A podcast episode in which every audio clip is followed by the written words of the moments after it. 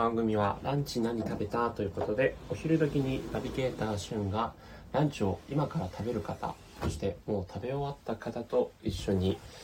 えー、ひとときを楽しむライブとなっております。さあ皆さんお昼時ですが何を食べられましたでしょうか？私はですねこの今背景の写真にありますえー、塩サバ定食を食べました。家の近くに800円で、えー、この結構ね、写真じゃ分かりづらいかもしれないんですけど、かなり大きめの、えー、塩サバ焼きとご飯、お味噌汁で突き出しで、あとお漬物というですね、結構充実した内容で800円で提供してくれる定食屋さんがありまして、ちょくちょくそこに食べに行ってます。そこのメニューで一番好きなのが、この塩サバ焼きですね。うん。サバ定食って子供の頃とかは全然食べたりしなかったんですけど、あ、トリコさん、こんにちは。今日のランチ何食べましたか？子供の頃あの、サバ定食とか全然食べなかったんですけど、大人になるにつれて結構サバの美味しさを知ってですね、サバ味噌に定食も好きですし、焼きサバもすごく好きです。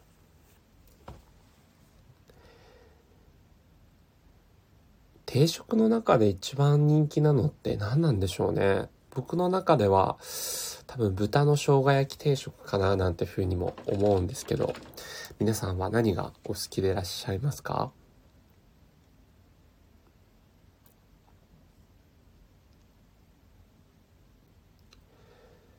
あと、そうですね。魚系で言うと、アジのたたきとかも好きですし、まああんまりないですけど、こう、カツオのたたきとかも好きですし、青魚系が好きなのかもしれないですね。あ、ニワトリさん、こんにちは。お昼もう食べられましたかね？何食べられましたでしょうか？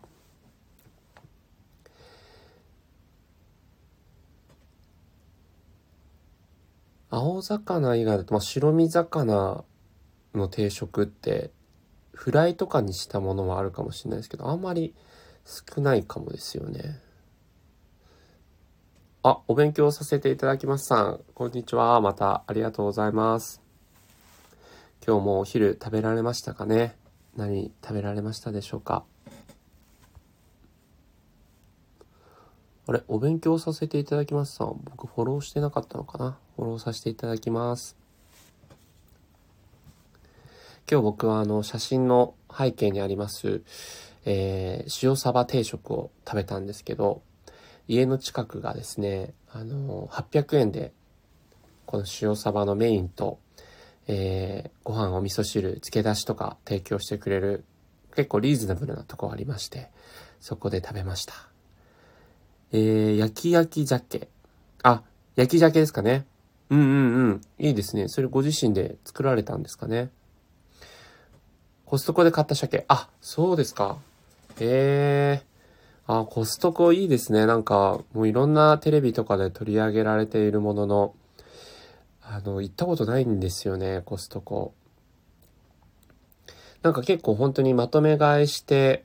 で、量が多いから品物がなんかこう良くないかというと、そんなこともなく、あのね、すごく味も美味しいものが揃ってるって聞きます。好きですよってことで。えー。魚はやっぱりよく食べられるんですかね。なんかあの、最近すごく、あの、いろんなとこで見かけるのが、やっぱりこう、肉って、やっぱりあんまり良くないよね、みたいな動きがあって、その体的にもそこまで良くないし、というのはその日本人ってもともと肉を食べる文化っていうのがそこまでなかったので遺伝子レベルからすると肉はあまり良くないっていう側面とあと環境問題的にも肉を食べるっていうのはあまりこう環境的にもよろしくないみたいなね話ありますけどまあそれを聞きつつも僕はまあ肉好きだからやっぱどうしても食べてしまうというとこありますが定食で一番人気な定食って何かなと思ったんですよね。えー、濃厚じゃない濃厚民族ですかね。そうそう、そうなんですよ。なので、あんまりなんか、肉って日本人に合わないのかなと思いつつ、でも一番こう人気な定食って僕あの豚の生姜焼き定食なんじゃないかなと思って結構定食出しているところだとねあの豚の生姜焼きって大体どこにもあるなと思うんですよね。まあ、えー、日本人であえて、えー、定食ナンバーワンの人気を取るとしたら何でしょうかね。ちなみに僕自身が一番定食で好きなのは、うん、豚、豚の生姜焼き定食ですかね 自分もご多分に漏れず、あれが一番好きです。うん。その定食屋さんにもあるんですよ。この、あの、焼き、焼きサバのね、定食出してくれるとこにもあるんですけど、豚の生姜焼きもね、すごく美味しいんですよね。うん。なんか、豚の生姜焼きってこう、細切れ肉使ってるところもあれば、それよりはもうちょっとこう、厚めの肉を使っているところもあると思うんですけども、あの、僕の好きな定食屋さんは厚めの豚肉使ってますね。あ、フューチャーガールさん、こんにちは。ありがとうございます。来ていただいて。えー、好きな音楽についてつらつらと、主にオルビット、キングヌー、星野源とかたまに、あ、オルビット好きなんですね。私もオルビット好きです。あの、放送でもオルビットの回、あの、特集したりしました。そしたら、あの、オルビットファンの人たちからですね、めちゃくちゃリツイートいただきまして、あの、ツイッターで、えっと、共有して、ハッシュタグにオルビットってつけてたんですね。なので、オルビットファンの方々にすっごいリツイートしていただいて、なんだったら自分の放送史上ナンバー2に放送回数が多いのが、その、オルビットのご紹介させていただいたやつですね。あ、フューチャーガールさん、私もアースです。ということで。はい。あの、オルビットのファンのことをアースというふうに言うんですけども、あの、まあ、これ K-POP の韓国のそのアイドルグループっていうのは、ファン名っていうのがついていて、各、あの、いろんなアイドル、女性、男性アイドル関わらず、えー、それぞれの固有のね、ファン名なんですが、フューチャーガールさん、推しどなたですか？あー、そうですね。だ、誰だろう？まあ、一番やっぱかっこいいなと思うのは、安藤キュンですかね。なんかあんなにイケメンな人、久々に見たなってくらいドイケメンなんで、うん。まあ、アース、でもその世界観がすごいかっこいいなと思いますのと、あ、私も安藤推しです。ということで、あ、一緒ですね、フューチャーガールさん。ぜひ、よろしくお願いします。はい。フューチャーガールさんもね、じゃあ、あのー、そうやって、アースとか、キングヌーとか、星野源とか、僕、星野源もめちゃくちゃ好きですね。やっぱり、あのー、ドラマにも出演していて、で、歌手としてもすごく印象的なメッセージを出していて、えー、なんか本当星野源さんってあんなにマルチにこう活躍されている、されてて、こう国民的人気な人ってなんかなかなかいらっしゃらないなと思ってます。フューチャーガーさん5月にアルバム出ますよ。あ、そうですか。うーん、楽しみ。なんかもうファーストシングルだけでもね、なんかアルバム並みに曲入ってましたけども。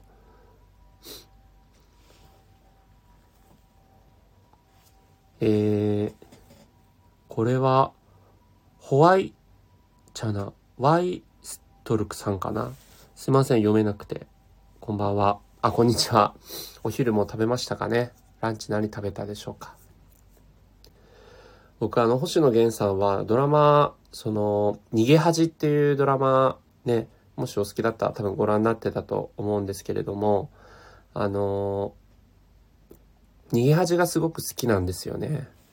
お勉強させていただきます。今から美容室なので、えー、またまた聞きに来ますね。オシックスのハンバーグも食べてきました。取り寄せです。あ、ありがとうございます。来ていただいて。オーシックスのハンバーグ美味しいんですね。なんか取り寄せですごいお得って聞いてます。なのにこう栄養価満点みたいな。マシュマロさん、こんにちは。ありがとうございます。切っていただいて。毎日ゆるゆるの専業主婦で好きなものに囲まれてお家にいる時間が大好きです。あ、素晴らしいですね。このおうち時間いる中で、お家のね、好きなものに囲まれるっていうのは、なんか本当に、僕自身もあの、在宅勤務に結構なったので、えー、自分の身の回り整えました。うん。なんかお気に入りの家具があると、僕はあの、無印がすごく好きなんですけど、無印のですね、キャビネットとかも買って、えー、お家をですね、お家デスクをこう、なんていうんですかね、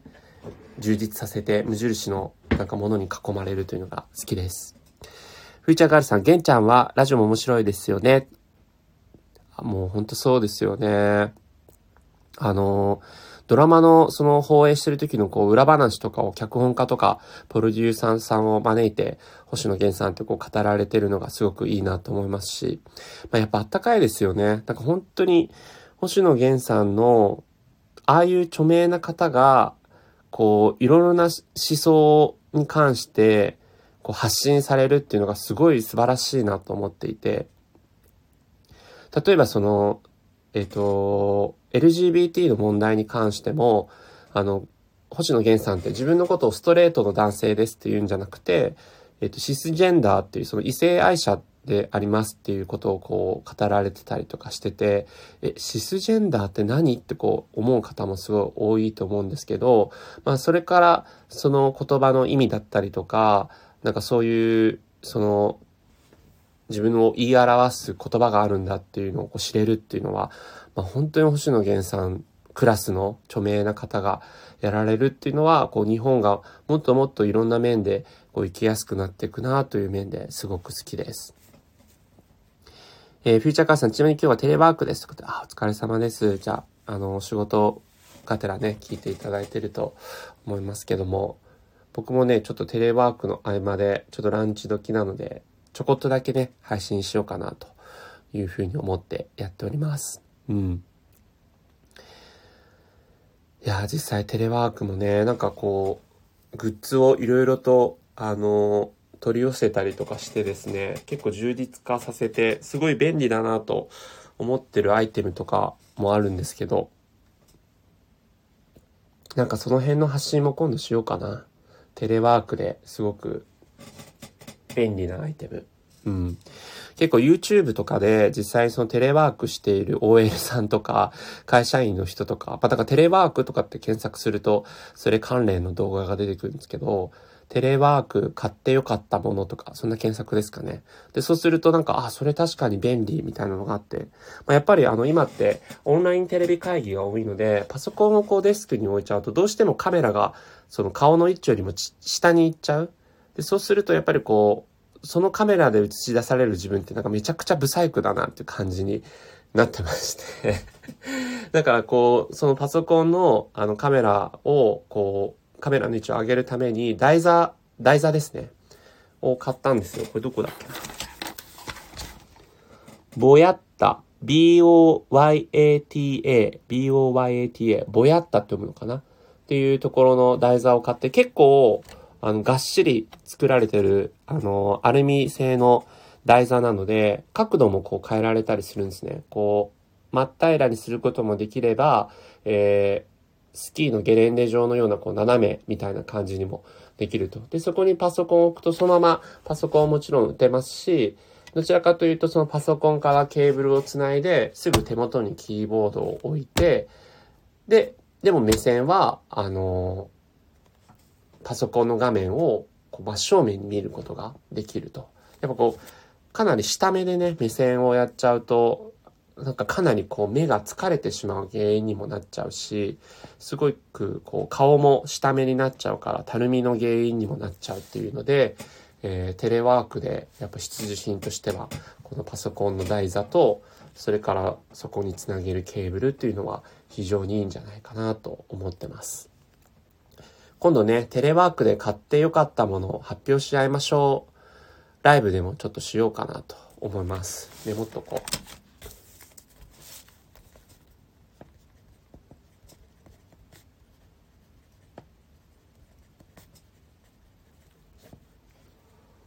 う。うん。そうですね。まあ、自分がグッドニュースレディオっていうこう番組をあのやってるので、グッドっていうね、キーワードを持って、に基づいて、まあ皆さんのやっぱ良かったこととかをシェアしていきたいなという思いもありますので、なんかそういうシリーズで今後ライブやっていこうかな。はい。ということで時刻は13時7分ですね。もう外、私東京に住んでるんですが、かなりあったかくてですね、なんか思わずもう気持ちよくてそのまま散歩していこうかなと思ったぐらいなんですが、えー、家に戻って、えー、仕事の続きをやる前に、ちょっとこのお昼にね、軽くライブ配信をさせていただいております。皆さんランチ何食べたかということで、いろいろと、えー、お伺いさせていただきましたが、やっぱ在宅がね、多くなってきてご飯どうしてこうかなっていうのはあると思うんですけども、僕自身はですね、最近友達から教えてもらったのが、リュウジ先生っていう、えー、時短レシピをですね、いろいろと紹介してくれる、えー、男性の先生が、電子レンジだけで作れる、えー、サバ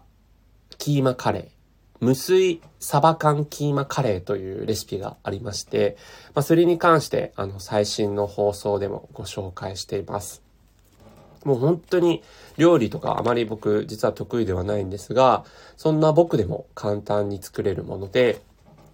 えー、耐熱用の容器にですね、えー、サバ缶1缶ですね。だいたいサバ缶って、まあどこのメーカーも1缶 190g 入っているんですが、それをもうそのまま入れちゃいます。で、サバ缶はなるべくなら味付きじゃなくて、あのー、味なしの、本当にこう、水で水揚げしただけのサバ缶がいいかなと思います。まあ、もちろん味付きでもやったことあるんですけど、ちょっとね、味かなり濃いめになっちゃうので、なるべくなら味付きじゃないサバ缶を耐熱容器に入れて、で、そこに、えー、カレールーのですね、かけらを2つ入れます。まあ、あの、量、どれぐらいの量を作るかにもよりますけど、あの、一応目安としてはカレーのルーを2かけら。だからカレーのルーって、えっと、大体どこのメーカーもこう、なんていうんですかね。パックに入っていて、それがこう、二つのケースがこう、つながっていて、一つ切ると、なんかこう、かけらを四つにパパキッとね、割って入れることができると思うんですけど、その四つ割ったうちの二つをそこのところに入れて、で、バターとウスターソース、砂糖、あと、玉ねぎをみじん切りにしたやつですね。玉ねぎはだいたい半分ぐらいを、えー、みじん切りにしたやつかな？ちょっとレシピがすいません。あの、なんか抜け漏れてたあれなんですが、それをただ容器に入れて、えー、600ワットの電子レンジで5分実際に、えー、温めますよと。で、そうして出来上がったものを、まあ、ルーとかバターとかが、まあ、もう溶けてるんですけど、全体には行き渡ってないので、スプーンでかき混ぜて食べるという風にすると、もうめちゃくちゃ美味しいサバ缶のキーマカレーができます。うん。キーマカレーってどうしてもこう、豚のひき肉のイメージがあると思うんですけど、もうサバもめちゃくちゃ合います。まあ、カレーってね、もう肉にしろ、魚にしろ、野菜だけにしろ、ほんと何でも合いますけども、サバのカレーってこんなに美味しいんだなっていうぐらい、やっぱサバとカレーの相性もいいですし、あの、本当にこう鍋とかも一切使わず電子レンジだけでこんな美味しい料理できるんだなっていうのもすごい再発見だったので、ぜひ、えー、無水サバ缶カレー、リュウジ先生のね、レシピになってますので、えー、気になった方はそれを聞いていただ、あの、検索していただいたり、もしくはあの、僕の最新回の放送でもそれご紹介させていただいておりますので、えー、お聞きになっていただければと思います。まあ正直あの別に料理番組ではないので、たまたま昨日はそれをご紹介させていただいたんですが、まあおうち時間がね、やっぱ増えてきて、料理ね、こう今日何しようかなとこう考えるのもめんどくさい時にもうそれだけ作っとくと、それ目安としてはやっぱ2食分になるんですね。なのでこう夜それを作って、で次の日もえー、ランチでそれ食べたりとか。なんかやっぱキーマカレーって飽きがないので、2食連続食べてもね、全然厭わないです。で、ちょっと味変したいなと思ったら、例えばね、あの、卵を茹でて、えー、半生状態の黄身をこう乗せて食べたりすると、またまろやかさが増えてきて、ちょっとしたね、味変にもなりますし、えー、そういったアレンジいろいろとこう加えて、あの、長く楽しめるものかなと思いますので、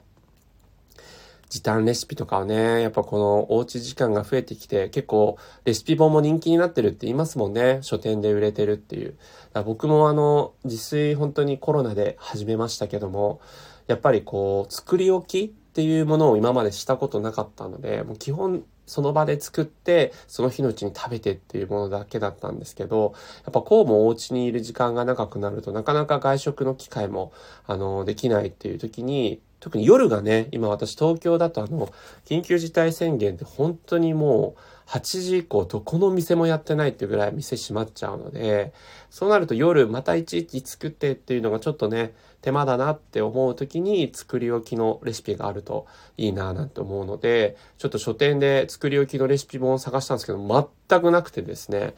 まあ、Amazon でちょっと探していこうかなっていうふうに思っています。はい。ということで、えー、13時15分までね、ちょっとやらせていただいて、このライブ締めたいというふうに思いますので、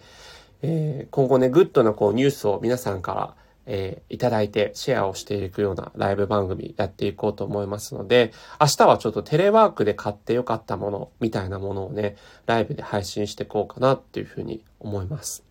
まあ、あとはこのランチ時間帯に、こう、ライブ配信していきたいなというふうに考えてるんですけど、番組のね、タイトル名どうしようかなと思って。で、ランチ何食べたみたいな感じのやつにしようと思うんですけど、まあ、それだとね、なんか副題がやっぱりこう、目立たなくなっちゃうので、できればなんかグッディみたいなやつとか、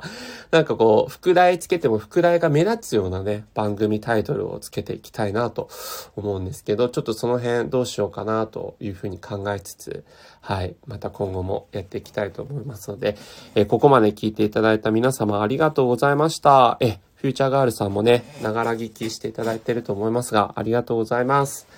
ということで、13時15分に間もなくなろうとしていますので、こちらでこのライブ締めたいと思います。えー、今日は聞いていただいてありがとうございました。フューチャーガールさんまた、アース、同士ね、あの、オルビットの話とかできるときはぜひしましょう。ということで、お送りしたのはナビゲーターシュンがお送りいたしました。残りの午後の時間帯も皆様にとっていい時間になりますように。それではまたお会いしましょう。Have a nice day!